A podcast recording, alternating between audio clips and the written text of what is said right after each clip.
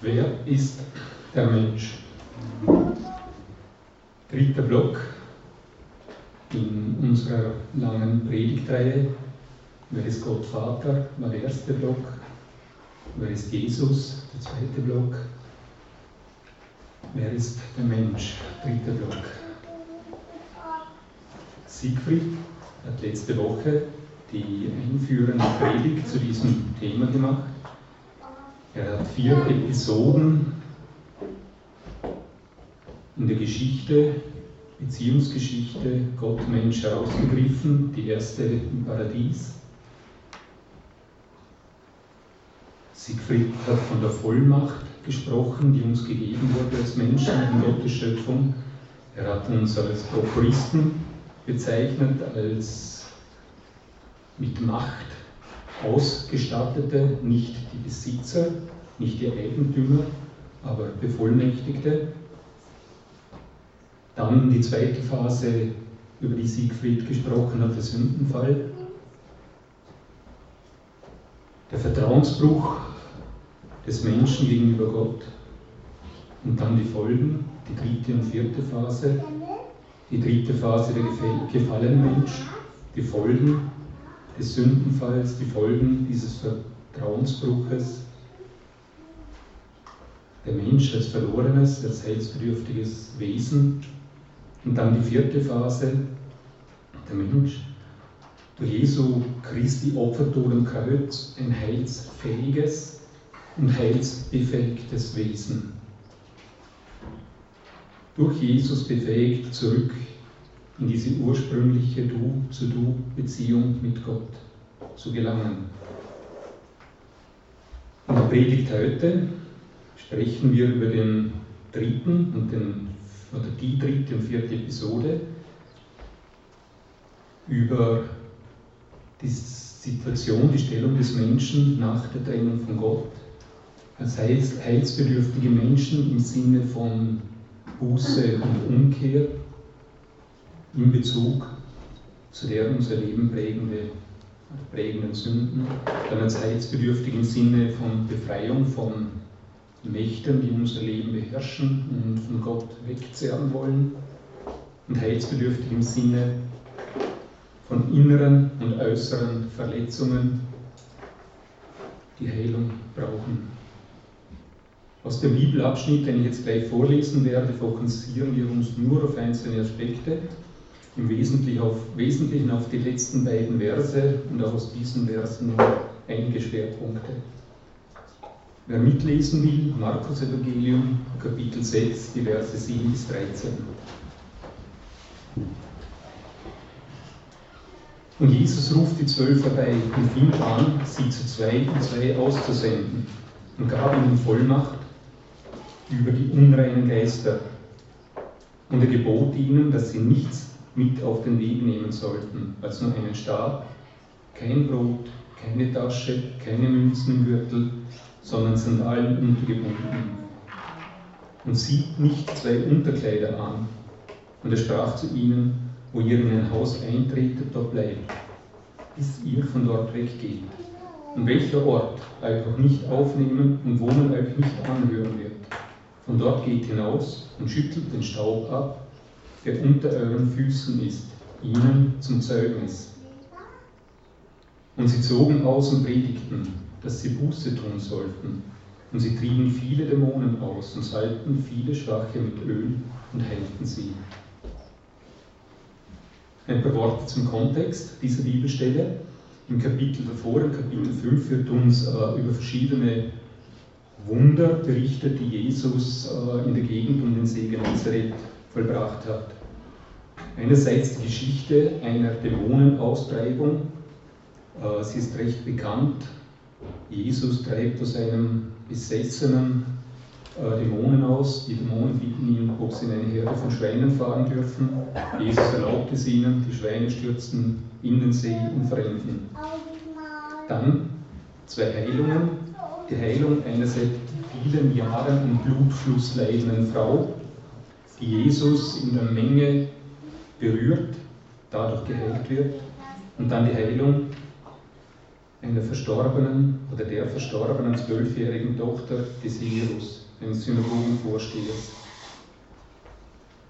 Zu Beginn von Kapitel 6, die Verse 1 bis 6, lesen wir darüber, wie Jesus in seine Heimatstadt nach Nazareth gekommen ist, dort ebenfalls gepredigt hat, Wunder wirken wollte, aber auf eine große Ablehnung durch die Menschen äh, gestoßen ist. Das heißt, unmittelbar bevor Jesus seine Jünger in zwei Gruppen äh, ausschickt, um Umkehr zu predigen, um Heilungen zu wirken, um Dämonen auszutreiben, tut Jesus genau dasselbe. Und die Jünger erleben dieses Handeln von Jesus mit ihm. Sie erleben dankbare Menschen über das, was er getan hat, aber sie auch die, erleben auch diese massive Ablehnung, die Jesus in Nazareth erfährt. Und dort heißt es, Jesus konnte dort keine Wunderwerke tun. Bevor wir jetzt in den Text heute genauer etwas tiefer einsteigen, eine Frage an euch. Wenn ihr diesem Text zuhört, in dem quasi Jesus die Jünger schickt, um Umkehr zu predigen, zu heilen, Dämonen auszutreiben, in welcher Rolle seht ihr euch? Seht ihr euch in der Rolle als jene, die von Gott gesandt werden? Oder seht ihr euch in der Rolle als jene, zu denen Gott sendet? Ist eine der Fragen, die uns durch diese Predigt begleiten wird.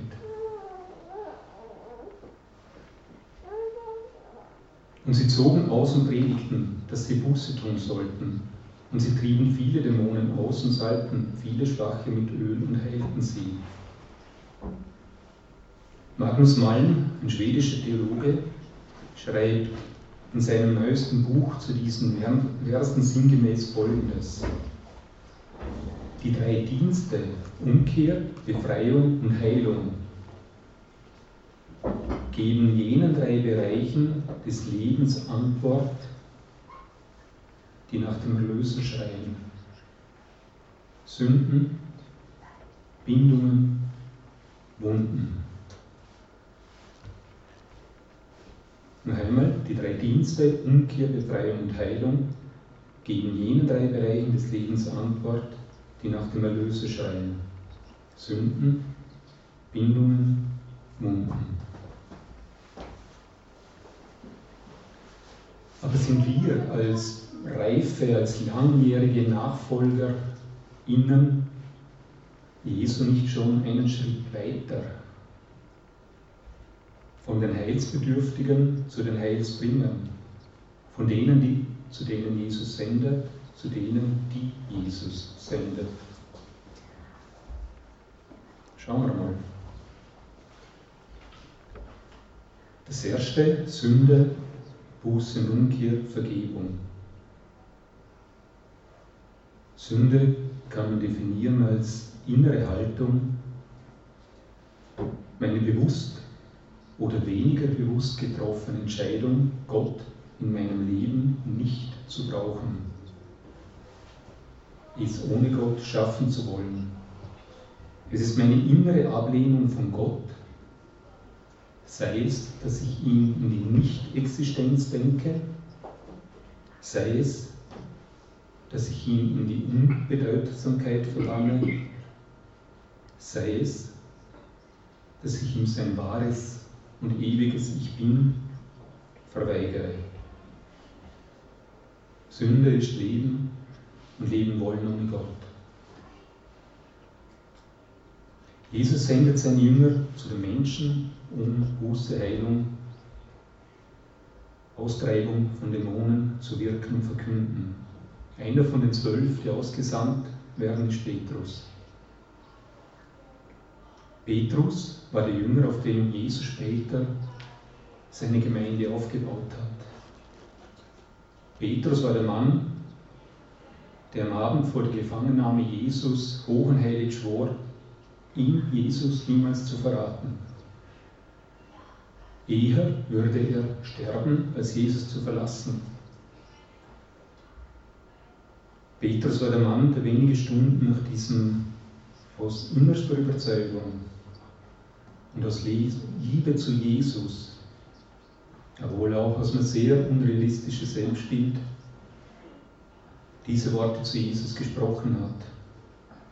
Und dann hat er genau das getan, was er schwor niemals zu tun. Er hat Jesus verleugnet, er hat laut geschworen, ihn nicht zu kennen. Und als ihm das bewusst wurde, ist er weinend weggegangen.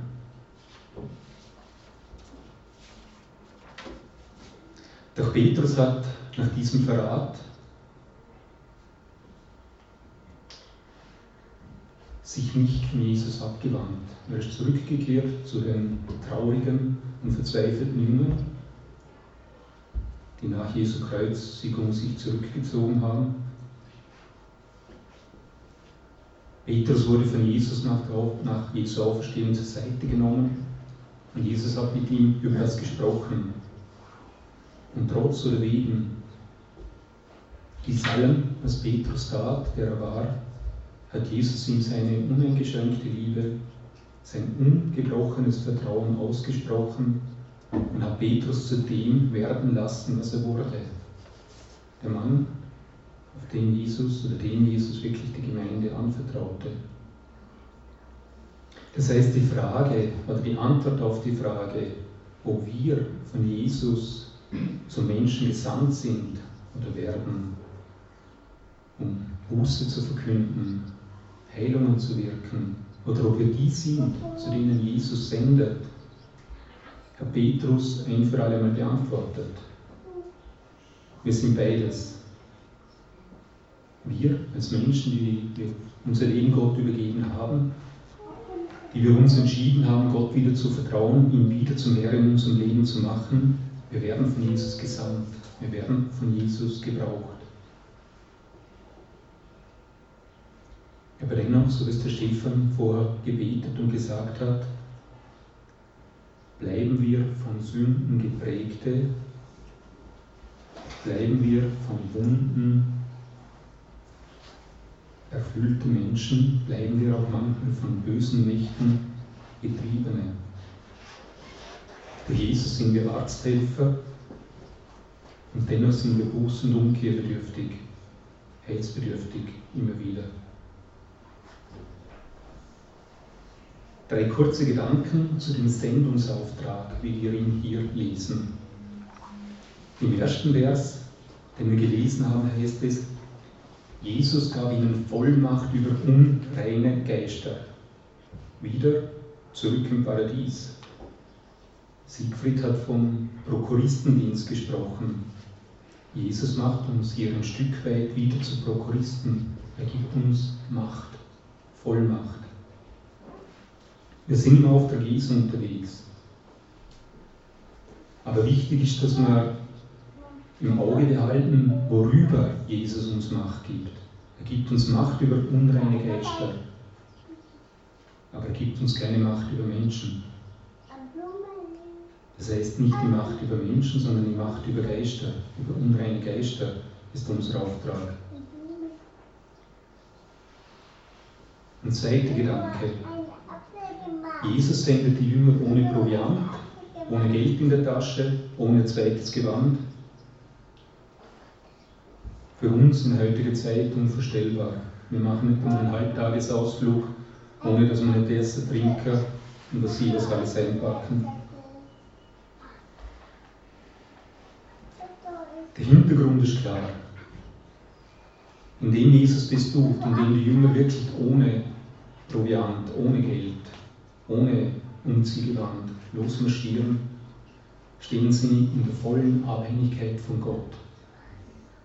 Und vor allem macht es ihnen genau das bewusst, dass sie zu 100% abhängig von Gott sind. Und damit ist ihnen im Dienst, den sie tun, nämlich Buße zu verkünden, Geister auszutreiben und Heilungen zu wirken, ist ihnen voll bewusst. Aus sich können sie gar nichts. Das ist die Macht Gottes, die Vollmacht Gottes, die ihnen gegeben wurde. Nur in dieser Beziehung, in dieser Abhängigkeit mit Gott sind sie in der Lage, das zu wirken. sollte uns zu denken geben in einem Leben voll Sicherheiten und Versicherungen. Ein dritter Gedanke. Unmittelbar für diese Stelle wird berichtet, wie Jesus in seiner Heimatstadt Nazareth abgelehnt wurde. Und es das heißt da tatsächlich, Jesus konnte nur wenige Wunderwerke wirken. In unserer Stelle gibt Jesus den Jüngern mit, dass wenn sie in einem Haus, wenn sie in einem Ort abgelehnt werden, dann sollen sie den Staub von ihren Füßen, von ihren Sandalen schütteln als Zeugnis gegen die Menschen, die sie abgewiesen haben.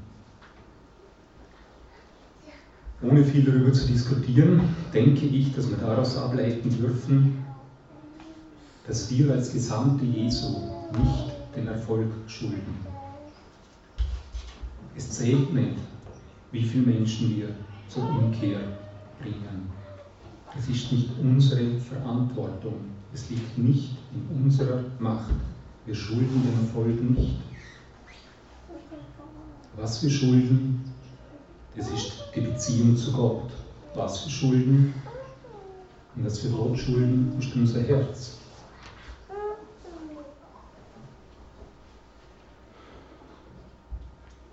Wenn wir jetzt zu dem Thema Buße zurückkehren und zu dem Thema von der Austreibung von Dämonen und Verheilungen, dann halten wir uns vor Augen, dass wir als Gesandte von Jesus Gesandte sprechen, aber dass wir auch als Empfangende, als Empfänger denken. Die, äh, die Buße und die Sündenvergebung ist gekoppelt mit der Umkehr.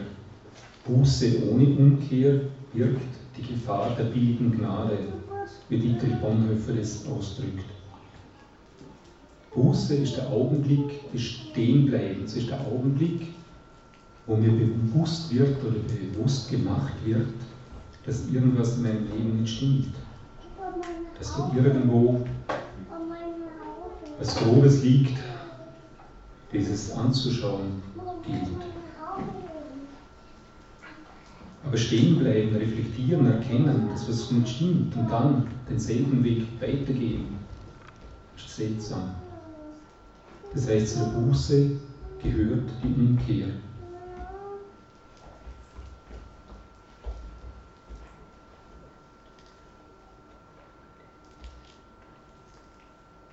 Nicht umkehren heißt in meinem Fall als Workaholic alles der Arbeit unterzuordnen heißt im Fall von manchen Menschen, dem Konsumrausch weiter zu frönen. Heißt vielleicht bei einem anderen Menschen, Beziehungsmissbrauch weiter zu leben. Buße und Umkehr ist ein Willigheißen von dem, was Jesu Tod im Kreuz bedeutet. Und Jesus hat interessanterweise in vielen seiner den Menschen geschenkten Heilungen die Buße und Umkehr unmittelbar mit der Heilung, mit dem Wunder des Austreibens von Dämonen verbunden. Jetzt kommen wir zum zweiten Teil, die Befreiung von Dämonen. Sie trieben viele Dämonen aus, heißt es in unserem Text. Eine kleine Geschichte aus dem Buch von Magnus Malm. Er berichtet da von einem europäischen Pastor, skandinavischer Pastor, der auf Besuch zu einer befreundeten Gemeinde in Afrika reist. Und er trifft dort auf Menschen, die von Dämonen besessen sind. Er beobachtet, wie Priester dieser afrikanischen Gemeinde diese besessenen Menschen durch Exorzismen behandeln, in denen dem bösen Geistern befohlen wird, diese Personen zu verlassen. Und er sieht, wie diese Menschen daraufhin frei werden. Der Pastor reist zurück nach Skandinavien. Was passiert? Er fällt in eine tiefe Glaubenskrise. Gibt es hier bei uns keine Dämonen mehr? Oder sind wir nur blind, feige, ignorant, dass wir uns diesem Thema stellen? Was ist in unserer sehr säkularen und postmodernen, verstandesgeprägten Gesellschaft eigentlich mit der Befreiung von Dämonen gemeint? Gibt es sie wirklich nicht mehr, diese Dämonen? Ist Jesus Sendungsauftrag in den Punkt hinfällig? Jesus erzählt im Matthäus-Evangelium folgendes Gleichnis. Wenn aber der unreine Geist von den Menschen ausgefahren ist, so durchwandert er dürre Orte, sucht Ruhe und findet sie nicht. Dann spricht er, ich will in mein Haus zurückkehren, aus dem ich herausgegangen bin. Und wenn er kommt, findet er es leer, gekehrt und geschmückt. Dann geht er hin, nimmt sieben andere Geister mit sich, böser als er selbst, und sie gehen hinein und wohnen dort. Und das Ende jenes Menschen wird schlimmer sein als der Anfang. So wird es auch diesem bösen Geschlecht ergehen. Mein erster lange, lange, lange andauernder Denkfehler zu diesem Text ist der folgende. Dämonen und böse Geister habe ich immer mit dem verbunden, wie sie uns in der Bibel im Neuen Testament vor allem dargestellt werden. Als böse Menschen, als böse Mächte, die Menschen zum Schreien bringen, zum Toben, zum Rasen, die sie auf andere stürzen und denen Gewalt antun, die Lärm machen. Und wenn Jesus jetzt da berichtet, dass sozusagen der eine Geist sieben seiner Kollegen, die schlimmer sind wie er, mitnimmt und dann sozusagen das leergefegte Haus besucht, dann bin ich mir davon ausgegangen, dass man so zumindest achtmal lauter, achtmal grausamer, achtmal gewalttätiger zugehen. Und nachdem ich in meinem Leben und in der Begegnung mit den Menschen um mein Leben die schreienden Geister, die brüllenden, bösen Geister nicht sehe, nicht erlebe, habe ich gedacht, okay, die wird es nicht mehr so geben. Verstärkt wurde die Haltung von mir natürlich ganz stark durch unsere sehr aufgeklärte Gesellschaft. Wenn man heute öffentlich von Dämonen spricht und vielleicht noch wagt zu sagen, dass es diese gibt, dann ist mir die Lachnummer. Das wird absolut ins Lächerliche verbannt. Aber gibt es sie wirklich nicht mehr, diese Dämonen? Im Neuen Testament werden für die bösen Mächte als Synonym für Dämonen verschiedene Ausdrücke verwendet, nämlich Herrscher, Mächte, Kräfte auf mein Leben bezogen oder unser Leben bezogen, Macht ist etwas, das Macht über mich ausüben kann. Eine böse Macht folglich, etwas, das im Bösen Macht über mich ausüben kann. Kräfte können Dinge bewegen, können Dinge festhalten, dass sie sich nicht mehr bewegen können. Böse Kräfte sind folglich Dinge, die mich in eine unheilsame, zerstörerische Richtung bewegen wollen. Zerstörerisch für mich, zerstörerisch durch mich für andere.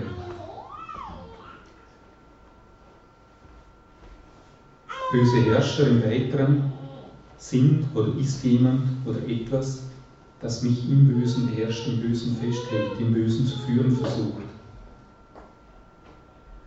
Das heißt, böse Geister, böse Kräfte, böse Herrscher und Mächte üben Böses in uns aus und wollen Böses durch uns ausüben. Ein paar vertrautere, bekanntere Namen für derartige Mächte und Kräfte in unserem Leben. Arbeit. In der Schöpfung von Gott zum Segen für uns und durch uns geschaffen. Im Sündenfall zum Fluch, vor allem für den Mann, Mann gewandelt. Arbeit kann uns binden, fesseln, gefangen halten, unsere Gedanken, Gefühle, Ziele bestimmen. Derart uns prägen, dass sich fast alles nur um die Arbeit dreht und die Arbeit alles bestimmt. Bis zu einem Punkt, wo Familie, Freiheit in Gott, Freundschaften, Gesundheit zu leiden beginnt. Sowohl zu wenig Arbeit, Arbeitslosigkeit, als wie auch zu viel Arbeit kann zum Fluch und zum Schrecken werden. Bei Männern glaube ich auch ganz stark im Zusammenhang mit Selbstwert, mit Dringen um Anerkennung. Nicht immer spüren wir dies und meist relativ spät. Wenn dieses Dämonenwerk der Zerstörung und Entfremdung weit fortgeschritten ist. Burnout, Erschöpfung, entfremdete Ehen, Familien, Vereinsamung, mögliche Folgen davon. Zweiter Punkt, Geld. Wer wenig Geld, zu wenig Geld hat, ist verständlicherweise sehr besorgt ums Überleben für sich, für seine Nächsten. Kann sie verlieren in dieser Sorge, in, den nicht, in das Nicht-Haben von Geld. Aber ich glaube, dass der umgekehrte Fall der schlimmere ist. Subtiler. Nämlich dann, wenn Menschen zu viel Geld haben. Der, Mond, der Dämon des Geldes sagt mehr. Ich will mehr, nur ein bisschen mehr. Und wenn ich dieses bisschen mehr habe, dann bin ich zufrieden. Dann geht es mir besser, kann mir nichts mehr passieren. Und wenn es da ist, dieses bisschen mehr, dann will ich noch ein bisschen mehr. Ich beginne immer mehr eine Sicherheit auf diesem Geld aufzubauen, zu fixieren. Es dreht sich immer mehr um dieses Geld. Jesus sagt, ihr könnt nicht beiden dienen, Gott und dem Mammon. Wie wahr ist das? Und wir merken es oft überhaupt nicht. Wir schleichen, wie subtil wir da auf die Verliererstraße geraten, weg von Gott, hin zum Dämon Mammon. Nächster Punkt, Internet, soziale Medien. Wie nützlich können oder könnten die Instrumente der modernen Technik sein? In welchem Fluch, welche Bindungen, welche Abhängigkeiten welche Selbst- und Beziehung zerstörenden Kräfte, welche Lügen, Lügen haben uns in unser Leben getragen. Sie beherrschen uns, sie lenken uns, sie erreichen Massen von Menschen, dass der Dämonenwerk zur Zeit Jesu im Vergleich dazu auf lächerlich ist oder erscheint. Wiederum, wir merken es nicht. Wir merken nicht, wie subtil abhängig, wie sehr wir von diesen Kräften gesteuert und gelenkt werden. Als letztes Beispiel der Konsum. Der instrumentalisierte Dämon und Wahnsinn, Wahnsinn, der uns süchtig macht nach Dingen, die wir unbedingt brauchen. Obwohl wir es überhaupt nicht brauchen. Wenn wir noch immer ernsthaft in Zweifel ziehen, dass es diese bösen mächtigen Kräfte auch heute noch gibt, dann stellen wir uns doch mal die Frage nach dem Ziel dieser Dämonen? Was wollen die überhaupt? Was wollen sie erreichen? Ihr Ziel ist, uns von Gott fernzuhalten, uns von Gott zu trennen, zu entfremden, wegzuführen. Ihr Ziel ist es, unsere Beziehung mit Gott, soweit es irgendwie geht, zu bremsen, zu verhindern, zu zerstören.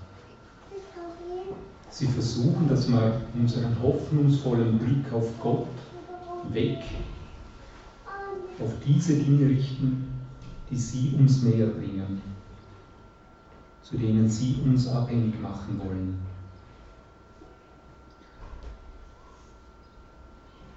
Und die sichtbare Wirkung in unserem Leben, in unserer Gesellschaft zeugt vom Erfolg ihres Wollens und beweist damit indirekt ihre Existenz.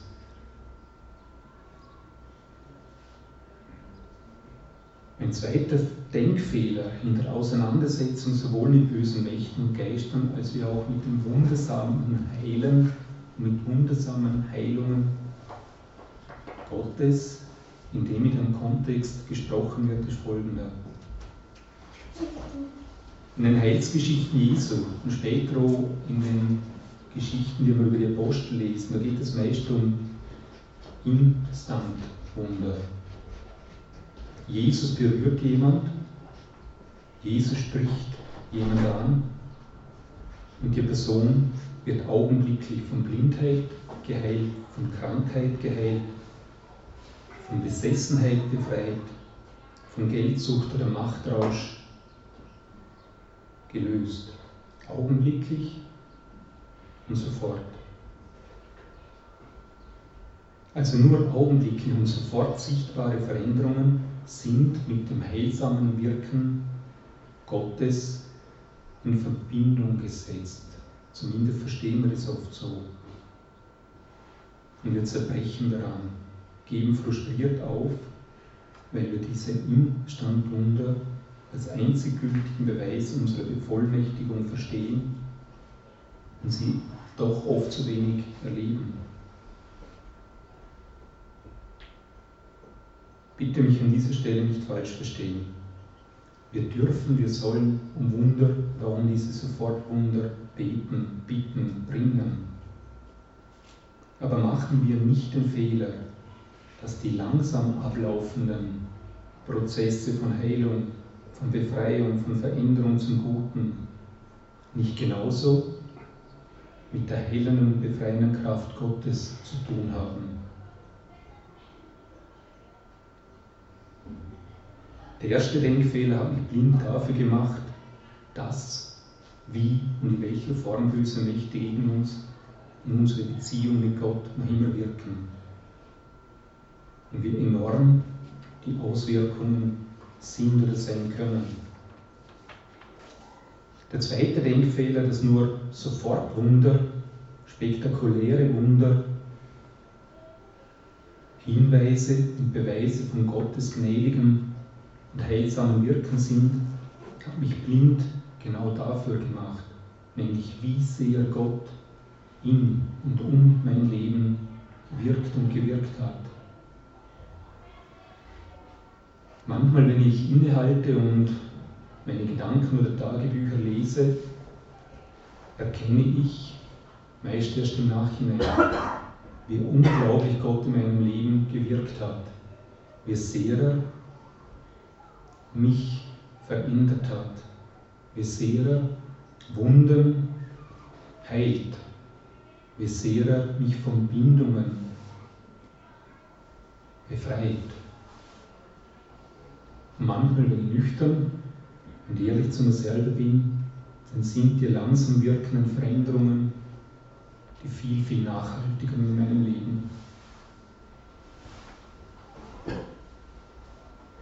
Zum Schluss möchte ich uns allen Mut machen, dass wir unser eigenes Leben und das Leben der Menschen, zu denen Gott uns sendet, den befreienden, den heilenden Kräften Gottes öffnen.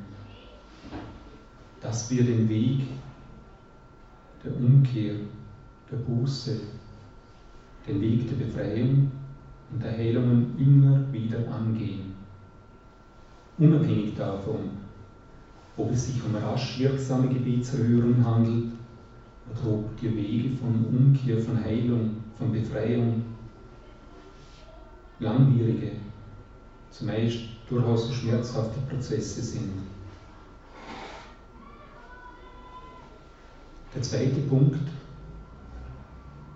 ich möchte euch Mut machen zu sehen, dass wir nicht den Erfolg schulden. Unsere Verantwortung ist, unser Herz zu Gott zu tragen und es da zu lassen. Unsere Verantwortung ist die Beziehung zu Gott, das Wirken bewirkt dann Gott durch uns. Vor allem möchte ich euch aber Mut zu einem wirklichen Perspektivenwechsel machen. Als NachfolgerInnen Christi müssen wir uns in keinster Weise Sorgen über diese bösen Mächte und Dämonen, von denen wir vorher gesprochen haben, machen. Auch wenn sie real, wenn sie wirklich sind. Denn es heißt in dieser Bibelstelle ganz, ganz klar, dass Jesus uns bevollmächtigt hat, Macht über die bösen Geister zu üben, nicht umgekehrt. Nicht wir müssen uns vor den bösen Geistern fürchten, sie müssen sich vor uns durch Jesus bevollmächtigt fürchten. Halten wir uns dies vor Augen. Amen.